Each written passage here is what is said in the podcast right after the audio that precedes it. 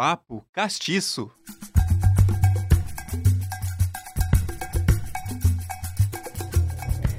Podemos considerar a pele como um portal de existência.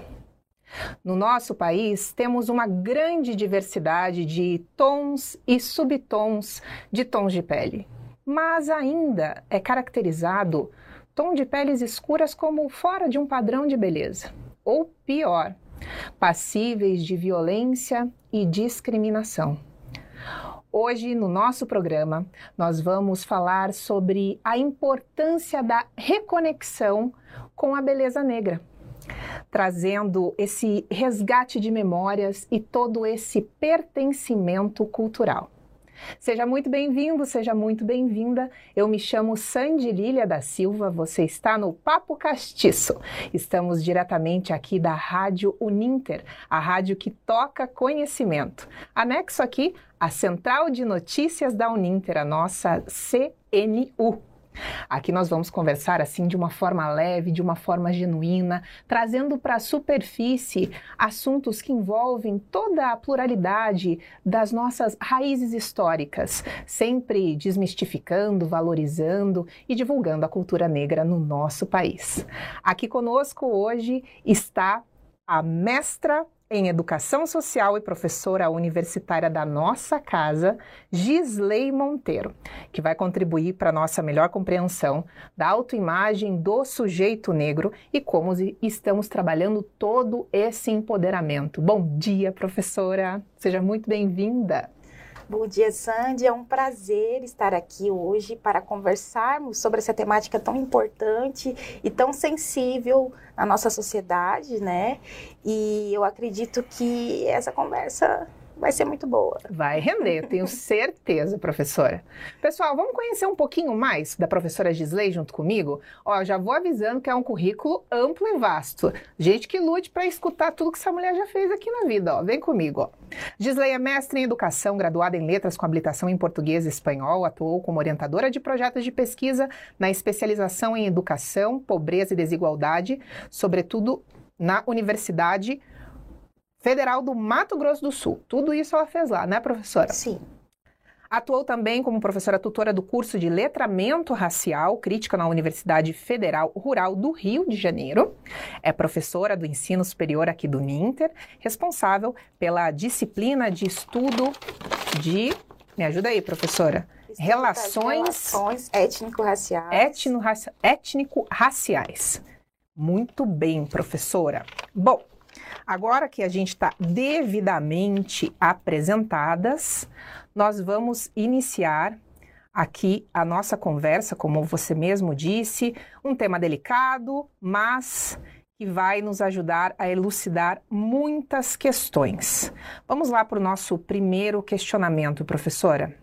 Para iniciar aqui, eu gostaria de trazer essa questão que foi noticiada no jornal O Tempo. A gente conversou nos bastidores que agora em setembro, professora, teve muita repercussão o caso de uma criança de 5 anos que foi chamada de cocô numa escola de São Paulo.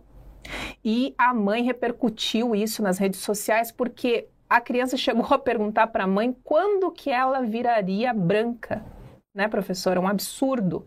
E dentro dessa temática, é, eu gostaria que você trouxesse para nós se houve algum tipo de avanço, porque tem uma legislação aí de 2003 que obriga os currículos escolares a contemplarem a cultura afro e também tem algumas literaturas que já estão chegando com essa temática. Então, se você puder falar um pouquinho sobre isso, professora, dentro desse caso que saiu no jornal Tempo. Bom, Sandy, quando a gente fala da questão da autoimagem, do sujeito negro na nossa sociedade, é, isso me remete muito a uma pesquisa que foi feita na década de 40 por um casal é, de pesquisadores, o casal Clark, e eles fizeram uma análise a partir da utilização de bonecas e com grupos determinados de crianças negras.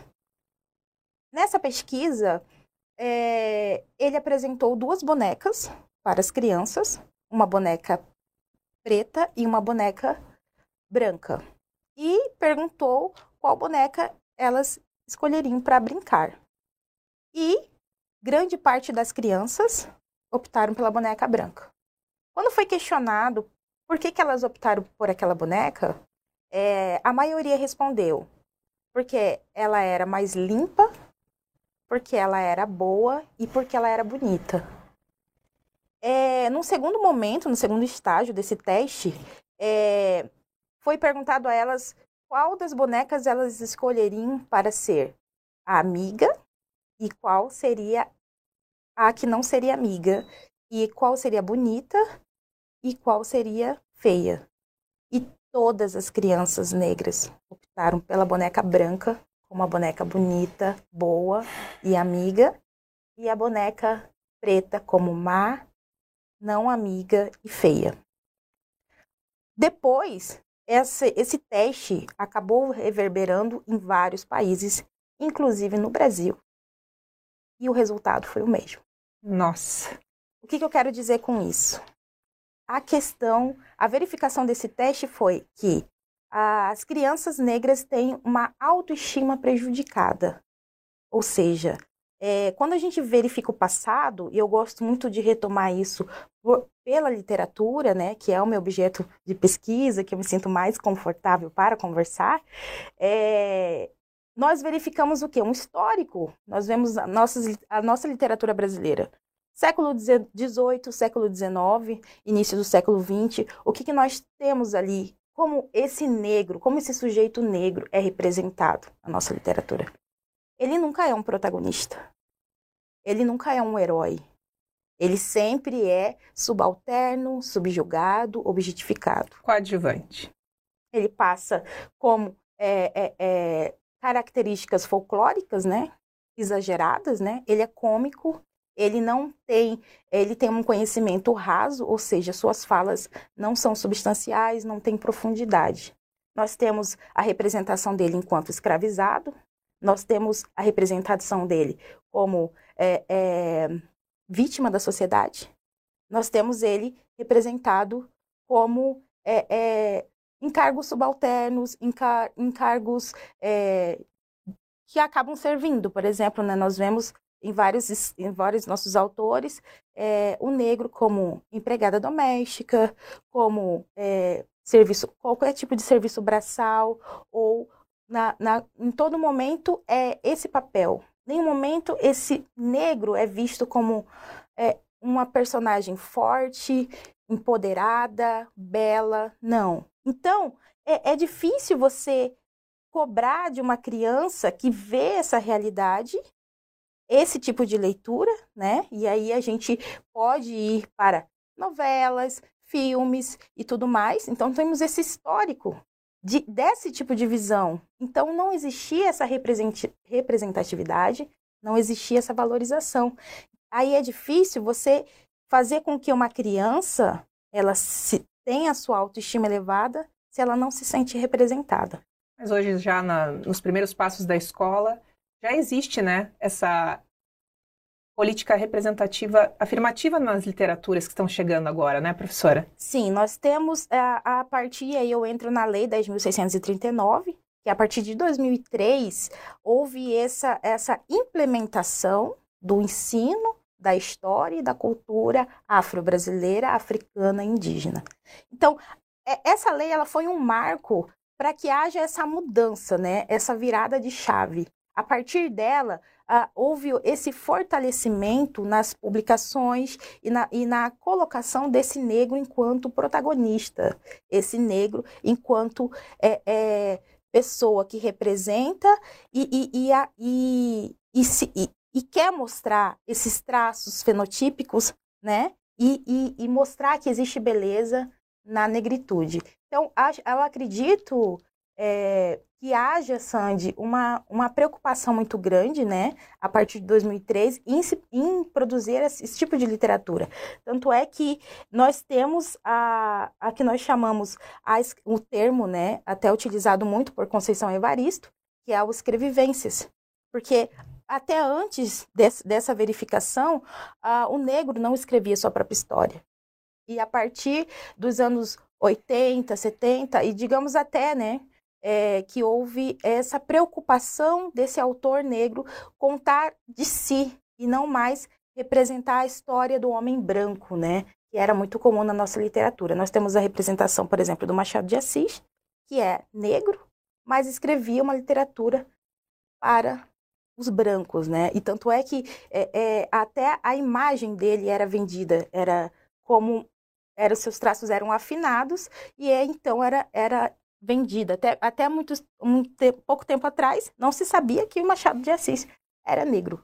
Então, assim, esse olhar foi quebrado, né? E isso graças ao movimento negro também, né? Que fortaleceu isso e foi criando força, resistência e fazendo com que essa comunidade se preocupe em ser representada e deixe de se calar, né? E aí nós entramos na questão da literatura negro-afetiva.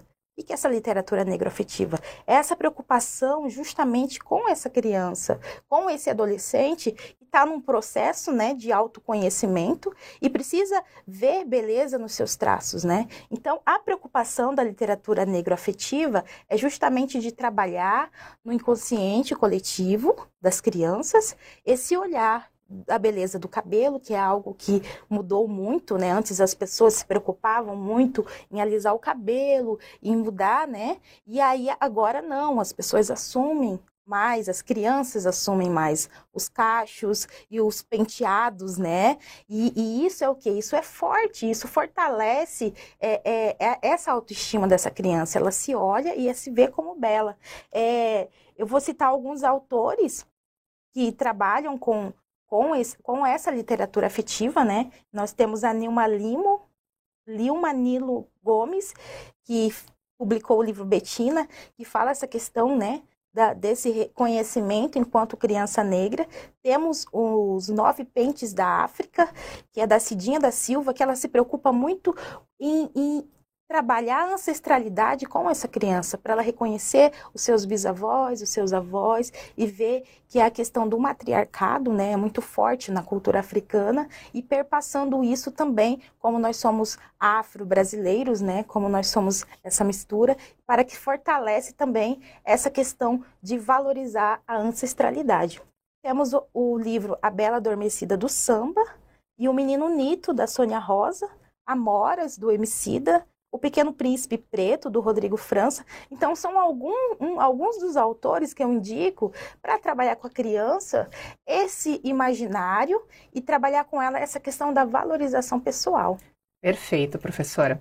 Agora, indo um pouco mais além, falando sobre a autoidentificação a questão dessa diferenciação de heteroidentificação, autoidentificação, porque a gente conversou que eu achei um fato muito interessante, a professora levantou um fato que para mim era desconhecido, eu nunca tinha parado para pensar, pessoal. Até 1995, quando você chegava para ter o teu registro, a tua certidão de nascimento, ficava como um critério do cartório fazer essa classificação racial e geralmente era tudo branco. As, as professoras até disse que tinha citado que tinha cartórios que colocaram moreno, sendo que nem é um, uma classificação pertinente étnica.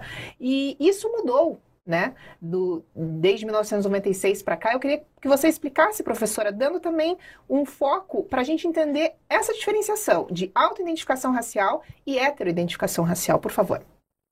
Bom, quando a gente fala da, dessa questão do, do, nascimento, é interessante que até 95, como você salientou, é, é, ficava a cargo dos funcionários do cartório é, fazer essa identificação da criança, né? Nós temos um documento que se chama Declaração do Nascido Vivo, que foi criado nos anos 90, né? Justamente para fazer esse quantitativo, né? Uh, da população e, e é, até então esses funcionários que determinavam a cor. E aí, né, numa pesquisa que eu verifiquei, eu achei bem interessante que os funcionários relataram que muitas das vezes eles perguntavam ao pai que ia fazer o registro, e o pai dizia, é negra a criança. E era registrado, e depois ia a mãe no mesmo cartório brigar porque a filha não era negra. Então, assim, essa não aceitação da negritude também no documento, né? Para você ter ideia, eu nasci em 87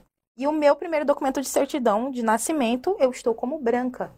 Então, assim, é, não se tinha essa lei. Essa lei foi surgir agora em 2017. Nossa! 2017 foi determinado, saiu uma portaria, a portaria 344, de 1 de fevereiro de 2017, artigo 2 que diz o seguinte: cabe aos pais e responsáveis informar na declaração do nascido vivo a cor do seu filho. Ou seja, até antes disso, houve mais aquela questão de bom senso de perguntar aos pais, porque caso não, o, o cartório simplesmente colocava o que é, ele pensava que deveria ser inserido ali. Então nós vemos, né, como que, que, como que funciona essa questão, aí eu entro no que você perguntou, como funciona essa questão da autodeclaração e a é, heteroidentificação. Então, é, quando se fala autodeclaração, né, eu estou falando de mim.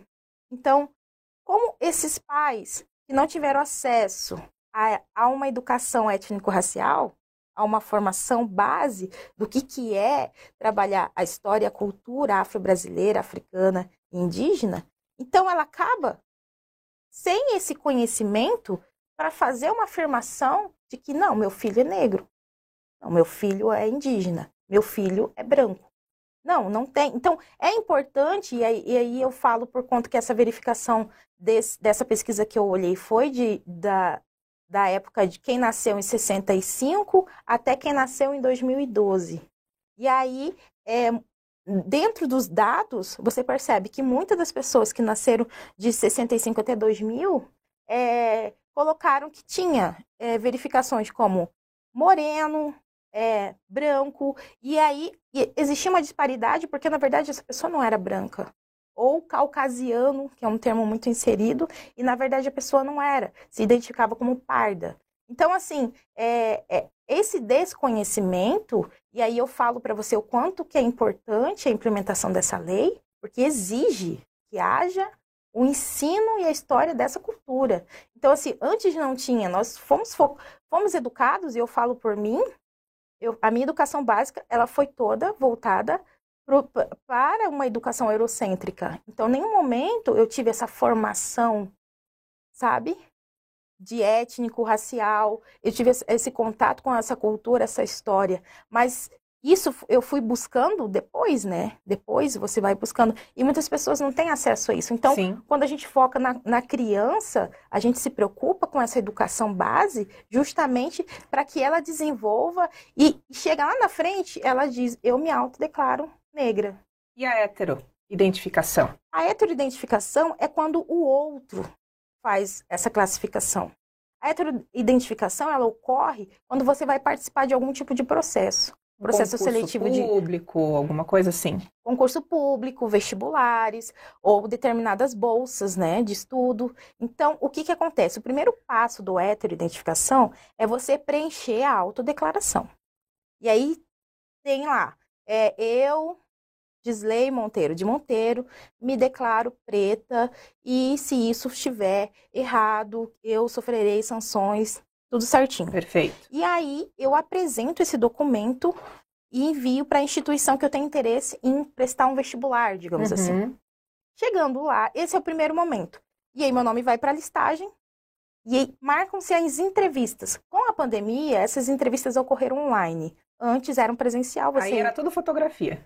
Agora é fotografia e vídeo, uhum. né? Então, primeiro momento você manda a fotografia, a fotografia você tem que estar sentada com as mãos, as palmas das mãos para baixo e sem maquiagem, sem nenhum tipo de de, de, de algo que, que, que esconda o teu, a tua real cor de pele, Exatamente. A, tua, a tua epiderme, enfim. Exatamente. E essa questão das mãos para baixo é em questão de, de verificação de algumas de alguns critérios? Sim, quando a gente faz a entrevista, já na foto você verifica, né? Porque a verificação uh, da heter, a heteroidentificação, né, classificação, desculpa, ela é feita uh, a partir dos fenótipos. Então você verifica cabelo, nariz, lábios, é, o formato do rosto, tom de pele, e, a, e as mãos, é muito interessante porque as nossas mãos,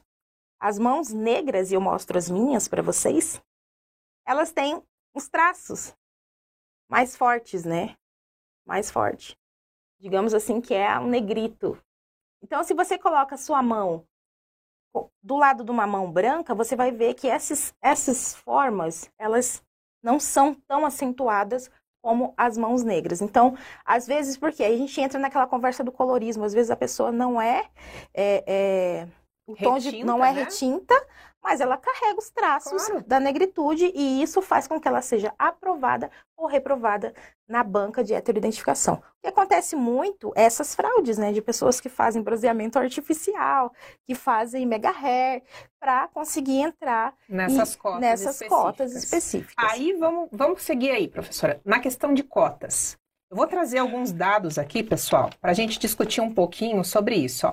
Então, a lei de cotas ela está em vigor aí desde 2012, a gente está fazendo um aniversário de 10 anos, né? Agora em 2022. A política tem um pouco mais, já tem duas décadas aí. Então, trazendo um pouquinho de dados aqui, pessoal, ó, foi divulgado no site da Agência Senado o Censo da Educação Superior de 2019, feito pelo Instituto Nacional de Estudos e Pesquisas Educacionais Anísio Teixeira, né, mais conhecido como INEP, que apontou que brancos ainda é a maioria, somando nas universidades públicas e privadas, chegando a um número de 42,6%. Pretos e pardos somam 38,2%, amarelos 1,7%, indígenas 0,7% e as pessoas que não se identificaram somam 16%. Isso agora em 2019. Agora, se a gente pensar um pouquinho, lá em 1997 até 2011, que era antes de vigorar essa legislação, quase quintuplicou, pessoal. Os dados indicam que lá atrás, em 1997, pretos e pardos eram cerca de 4% da população universitária. E já em 2011, um ano antes de vigorar a lei das cotas, 19,8. Então, o último censo mostra 32, né? Deixa eu ver aqui, 38,2. Mas assim, professora, o que eu gostaria de discutir contigo é essa política afirmativa dessas cotas, ela realmente ela traz essa conotação, essa necessidade que a gente tem de trazer toda essa etnia para dentro das universidades públicas, cumpre esse papel? Bom, Sandy, eu posso te dizer que essa é uma das políticas afirmativas mais importantes que nós temos, porque permite com que aquele aquele sujeito pobre, periférico, acesse as universidades. Então, assim, é, para mim, na minha visão, é uma das políticas mais importantes. E acredito que, e não sou só eu que penso assim, tanto é que agora, né, no final de agosto, ela completou 10 anos e ela foi renovada para até 2042. O que, que eu saliento? A, essa mudança fez com que muitas pessoas negras, indígenas, e aí entram também, né, as uhum. pessoas que estudaram em escolas públicas, como eu, sou uma pessoa que estudei em escola pública. Infelizmente, não tive a oportunidade, porque é, é, me formei antes de 2012. Então, assim, é, esse acesso à universidade. É, eu, eu tenho muitos alunos que entraram nas universidades hoje a partir das cotas. Então, isso me, me enche de orgulho, de felicidade, de saber que a pessoa que tem essa formação né, em escola pública, é negra ou é indígena, é, ela consegue acessar hoje a universidade. E o que é interessante, e eu acredito que deve ser trabalhado, são as políticas de permanência dessas pessoas. Porque entrar, né, já, já temos a política que faz isso. Agora nós temos que ver, é, produzir, desenvolver né, uma política de permanência para que essa pessoa que está lá dentro, cursando com as suas dificuldades, ela consiga se desenvolver e acompanhar e ter uma formação de qualidade. Né? Então, a, a, acho que o que falta agora é fortalecer políticas de permanência das pessoas pretas e pardas dentro da universidade. E uma coisa que é importante a gente salientar é que essa lei de cotas, ela não vai ser para todo o tempo do universo. Daqui a pouco isso vai ficar tão natural e a gente vai ser tratado de uma forma tão mais igualitária, com toda a esperança que nós temos no coração, que esse tipo de bandeira ou de espada que tem que bater no Senado não vai mais precisar. Vai ser uma coisa mais fluida. Você não acredita dessa forma, professora? Sim, a, a política de cotas são políticas temporárias, né? A proposta das políticas afirmativas é de mudar o objetivo base de uma política afirmativa, independente de quais são, é mudar uma mentalidade. Uma estrutura. Uma estrutura, um pensamento, né? Mudar o pensamento da sociedade com relação a determinado grupo social, a determinado gênero ou, ou religião. Então, assim, essas políticas elas vão surgindo para que dê uma forçada ali, sabe? Olha, você tem que respeitar, porque ele tem acesso e tem uma garantia aqui que permite isso. Então, é, é, o desejo, né, que eu tenho, eu acredito que você também, é que nós não precisamos mais disso, né? Que haja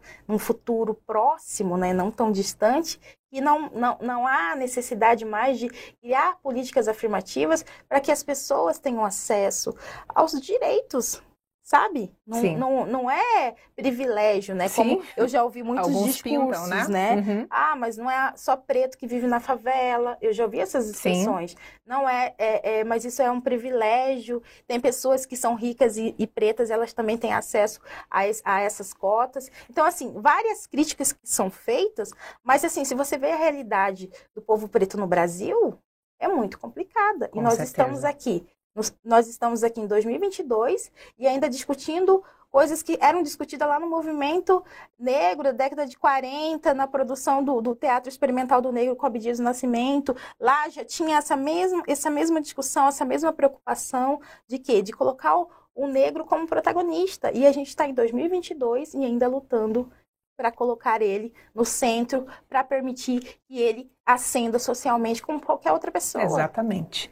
Trazendo essa questão da mudança de pensamento, eu gostaria que a Bárbara, aqui que está no controle de toda essa edição, nossa amiga, colocasse aqui na tela alguns exemplos que a gente pode trazer já de alguns movimentos, de alguns, alguns exemplos que estão trazendo peculiaridades para enaltecer essa beleza negra. Vamos lá, Bárbara. Aí tem a campanha e ó, fresquinha, professora. Esse, no segundo semestre desse ano, a Nivea, que é uma marca né, centenária aí de, de cremes, ela fez uma coleção específica, especial para a população negra, pensando nesse fenótipo, nessas necessidades de hidratação, né, de, de, de, questão de melanina, enfim, e lançou aí essa linha que compõe um creme facial e dois cremes corporais, né. Outra coisa que dá para a gente falar aqui é sobre a Barbie, né? A Barbie agora em agosto de 2022 homenageou algumas personas que têm muita importância no nosso planeta e uma delas eleitas foi a Madame C.J. Walker, que é uma das primeiras milionárias americanas, que tem até uma série no Netflix, né, um filme no Netflix retratando toda a sua história, e temos aí também a representação desta Barbie através dessa homenagem, né, à exaltação do povo negro. Outra coisa que eu acho bem interessante ressaltar aqui foi a questão do Maurício de Souza, né? Então, Maurício de Souza criou a personagem Milena, que em 2017 aí trouxe esse protagonismo né, nas revistinhas, uma defensora dos animais, apaixonada por futebol, com sete anos de idade. Mas assim, Maurício de Souza, como diz, está na praça há cerca de 60 anos, né? Criou né, um outro personagem negro, né? Que foi o Jeremias, na década de 60, né? O menino sonhador, do bonezinho vermelho. Mas, realmente, a Milena, pelo que eu pesquisei, está tomando é, um lugar a partir agora, dos dois últimos anos, assim. Então, temos alguns exemplos aí que a mídia está tá colocando para que seja trabalhada também essa questão. O, última coisa que também vale ressaltar é a questão, né, que foi exaltada aí sobre a Pequena Sereia, né, que deu bastante Sim, repercussão, né, muita. da da Halle, da Halle Bailey. E eu trouxe aqui uma fala que ela deu para uma das revistas centenárias lá de entretenimento, que é a Variety. Ela disse que se fortaleceu numa fala dos seus avós. Então, abre aspas. Foi uma coisa inspiradora e linda ouvir as palavras de encorajamento deles me dizendo: Você não entende o que isso está fazendo para nós, para nossa comunidade, por todas as meninas negras e pardas que vão se ver em você, minha querida neta. Então, eu queria que você trouxesse, né, a sua percepção sobre esses exemplos que a gente está trazendo aí. Sim, é, Sandy, eu, eu acredito que existe uh, uma esperança que está se fortalecendo, né, com essas ações, mesmo que, né, nós vemos a figura da Barbie ainda com uma estrutura corpórea, com os fenótipos europeus, Barbies. né? Barbies, né? E aí, se você vê a, a Madame Walker, ela Não tem nada a ver se com vocês olharem a fotografia da Madame Walker, vocês vão verificar que a estrutura corporal é totalmente diferente, né? Mas como é Barbie, não pode, né, colocar uma pessoa com um corpo mais largo, mais estruturado, tem que ser Todas as reentrâncias e saliências de Madame Walker foram lapidadas pro foram. fenótipo da Barbie, né? A única coisa que colocaram igual foi o penteado e a roupa, né? É. Então, assim, e e a cor da pele, né? É, Mas mesmo assim, há um. é, Primeiro que isso aí é, é mercado, né, Sandy? Então, se vende, o que está vendendo hoje? Com o fortalecimento desses, dessas pautas, eles veem que isso é um produto. Então, eles começam A a, inserir a também. inserir também. Por exemplo, o Maurício de Souza. Para ele desenvolver as falas da, Milena? da Milena, ele foi conversar com a galera do movimento negro para ver o que, que seria interessante colocar ali. Então, assim, você fica antenado para conhecer as pautas para vender, pra, por quê? Porque tem um público, 56% da população brasileira é negra. Então, assim, eu preciso me preocupar em produzir para esse público, né? Então, é, é o lado bom disso, né? Esse olhar mercadológico é, é, é bom porque fortalece, né? E insere essas pautas na, na- no nosso cotidiano, nos gibis, no cinema, né? Você vê assim, eu vi no Instagram muitas manifestações de crianças assim negras super felizes de ver a Uhum. pequena sereia negra. Então assim, mesmo que teve a questão do preconceito e tudo mais, mas o que houve esse, esse olhar, essa, esse fortalecimento do olhar assim, né? Então você vê, por exemplo, da Maju Coutinho também, quando ela começou no jornal, crianças se identificando com ela. Eu lembro que foi uma criança que queria conhecê-la e a mãe tentou levar lá no Projac. Então, assim, é, ver pessoas negras como protagonista, como é, é, heróis, como heroínas, né? E não mais como sujeitos subalternos dentro da, da, da, do nosso, da nossa cultura, né? No sentido mais amplo, isso fortalece muito essa autoimagem dessa criança. Muito bem, certo. Bom, professora, chegamos ao final já. Nossa, Já correu tudo, né? eu nem tô acompanhando o tempo, Sandy, nem, nem tô Nem se percebendo. com isso. Professora, nossa, foi muito produtivo, muito satisfatório ter você aqui com a gente. Eu vou dar um tempinho final para que você faça os seus agradecimentos, querer indicar mais alguma coisa, o seu, o seu tchauzinho aí. Fique à vontade, se quiser, é toda sua.